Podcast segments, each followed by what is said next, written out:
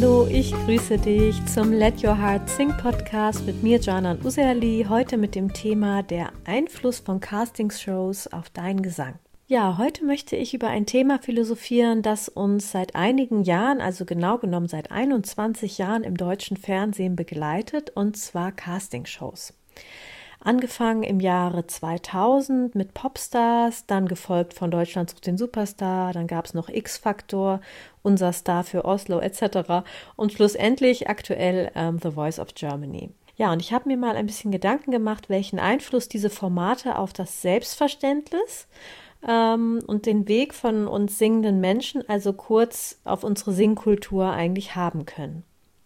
Und ähm, dazu lass uns doch mal betrachten, wie Castingshows funktionieren. Also ähm, da ist es ja so, dass Teilnehmerinnen und Teilnehmer vor eine Jury treten, sie auf und ähm, müssen sozusagen diese Jury von ihrem Können überzeugen.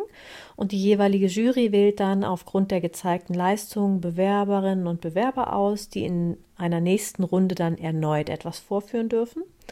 Und im Laufe dieser Runden scheiden dann immer mehr Teilnehmerinnen und Teilnehmer aus, bis eine überschaubare Gruppe zusammengestellt ist, aus welcher dann der oder die Gewinnerin ermittelt wird. Und dabei wird von der Jury jeweils die, immer die Meinung zum Können der jeweiligen Kandidatinnen und Kandidaten verkündet. Und in der letzten Phase darf dann das TV-Publikum äh, per te telefonischem Voting seine Favoriten wählen und entscheidet dann schlussendlich auch über den oder die Gewinnerin oder den Gewinner.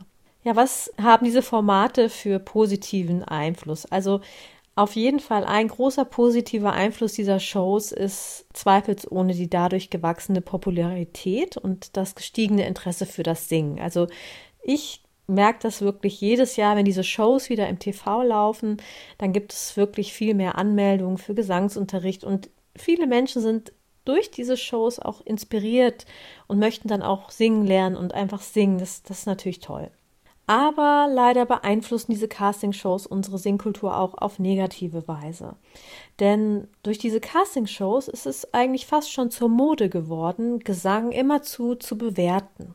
Also in diesem Fall die Jury bewertet die Kandidatinnen und Kandidaten bei Deutschland sucht den Superstar äh, teilweise auch sehr unter der Gürtellinie und ähm, die Zuschauerinnen und Zuschauer geben im Internet dadurch auch ein bisschen angespornt ihren Senf dazu. Es wird geliked oder auch nicht. Kurzum, also jeder fühlt sich dann berufen, seinen Kommentar und seine teils unqualifizierte, eigentlich vor allem unqualifizierte Meinung abzugeben. Und das ist natürlich fatal, denn letztlich gibt das Laienpublikum einfach seine ungefilterte Meinung dazu, ohne bestimmte Maßstäbe der Bewertung anlegen zu können und ja, eher geht es da um Geschmack und dadurch werden dann andere bewertet und fast teilweise auch leider über sie gerichtet.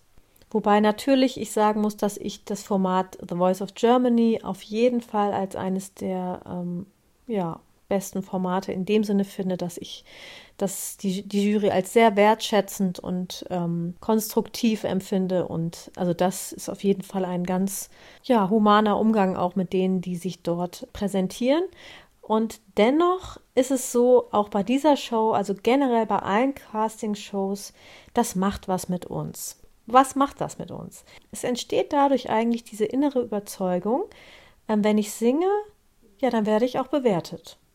Oder es kann sich auch das Gefühl entwickeln, wenn ich singe, dann muss ich andere beeindrucken, so wie das in diesen Shows ja darum geht. Ne? Wie reagiert das Publikum? Wie reagieren die Coaches? Drehen sie sich um und so weiter.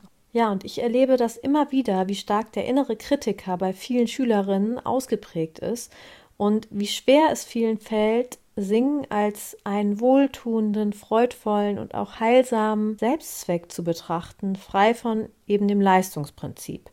Also es schwingt immer im Inneren die Frage mit, bin ich jetzt gut genug oder eben auch diese negative Überzeugung, ich bin einfach niemals gut genug. Aus eigener Erfahrung weiß ich ja, wie sehr das Leistungsprinzip auch in meiner Gesangsausbildung mich belastet hat und äh, mir auch teilweise die Freude am Singen genommen hat. Ähm, als professionelle Sängerin bleibt das bewertet werden auf dem Weg natürlich nicht aus und das gehört auch irgendwie dazu. Aber jetzt mal egal, ob jetzt Hobbysängerin oder Profi, um uns den Zauber und die Freude am Singen zu bewahren, ist es auf jeden Fall so sehr wichtig, dass wir uns immer wieder von inneren und äußeren Bewertungen frei machen. und auch besonders dann natürlich, wenn wir vor anderen singen. Also es geht darum, dass du dich immer wieder bewusst den erfüllenden Aspekten des Singens zuwendest, um die es in erster Linie ja eigentlich immer gehen sollte. Also deinen ganz persönlichen, unperfekten, aber vollkommenen, authentischen und einzigartigen Gefühlsausdruck, ähm, deine Liebe zur Musik, also deine ganz eigene Art der Interpretation. Ja, wie, wie ist das bei dir? Ähm, kannst du dich von dem Leistungsprinzip frei machen und einen liebevollen Blick auf dich und deine Stimme richten, also deine Gefühle ungefiltert über den Klang herauslassen und sie deinem jetzigen Lernlevel entsprechend auch zu feiern und liebevoll anzunehmen? Welche Gedanken oder Perspektive könnte dir da helfen, einen neuen Blick auf deinen Gesang zu finden?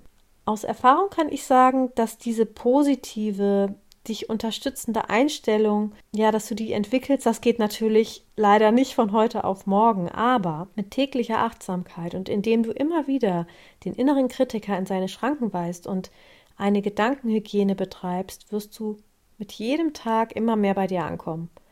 Und wenn du Castingshows schaust, dann übe dich doch auch mal selber darin, nicht in so einen stark bewertenden Zuschauer dich zu verwandeln, sondern jeder Person und Stimme, die dort auftritt, den Respekt zu zollen, den du dir selber wünschen würdest, auch wenn der Klang einer Stimme vielleicht dir gar nicht zusagt.